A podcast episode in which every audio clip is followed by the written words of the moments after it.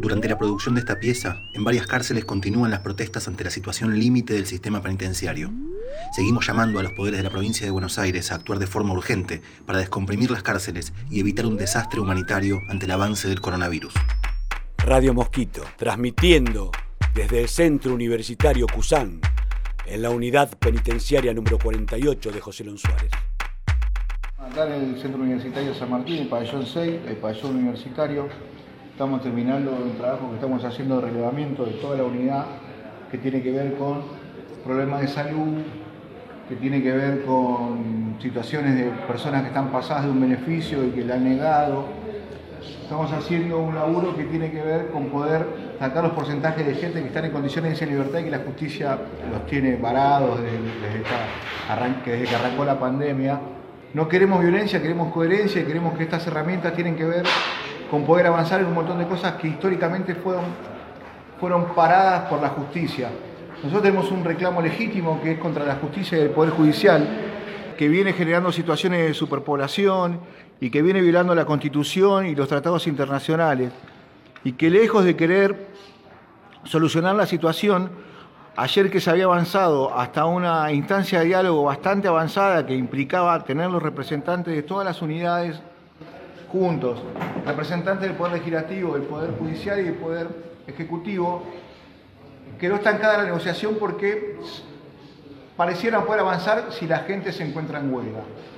Entonces, es muy difícil tener un margen para poder comenzar eso. Nosotros llevamos esa noticia después de la mesa de diálogo que se dio diciendo que no se pudo avanzar porque la justicia no quiere hablar en situación de presión, en situación de, de huelga de hambre, que me parece que tiene que ver más con un capricho, eh, hoy generó que la mayoría de las cárceles se estén haciendo motines.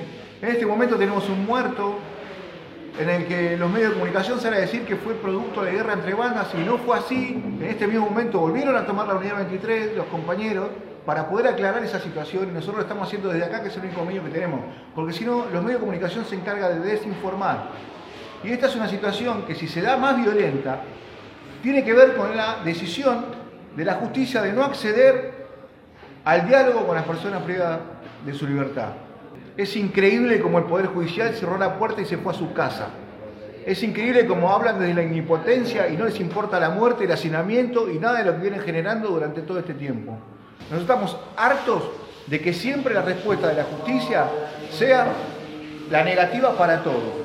Entonces me parece que es necesario que tengan una instancia de diálogo en pos de apagar esta locura que es que la gente se esté matando en la cárcel por reclamar un derecho tan básico como la salud y como el derecho a la justicia, que por otro lado, señores jueces, el derecho a la justicia es un derecho esencial y más el foro penal.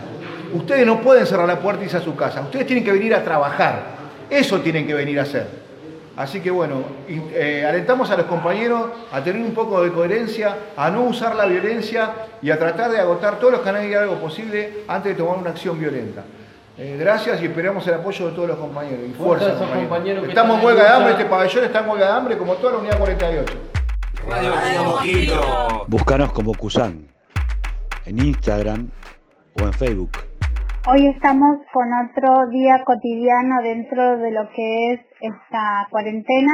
Estamos tomando conciencia recién en este periodo. No tenemos el consenso del servicio penitenciario para explicar cómo está la situación con el afuera, qué medidas se van a tomar, qué pasaría si en esa población ingresa el virus, qué va a pasar con esas personas, cómo se van a aislar, eh, porque ni siquiera hoy están sacando personas con otro tipo de problemáticas de salud, como ser ginecológicas, que en su mayoría la sufren, sufrimos las mujeres aquí, a un hospital público porque no nos atienden, este, el personal del servicio penitenciario tampoco tiene la voluntad de sacar a nadie y hay muchas problemáticas muy profundas que ya se venían dando y hoy con esta situación se hacen más profundas.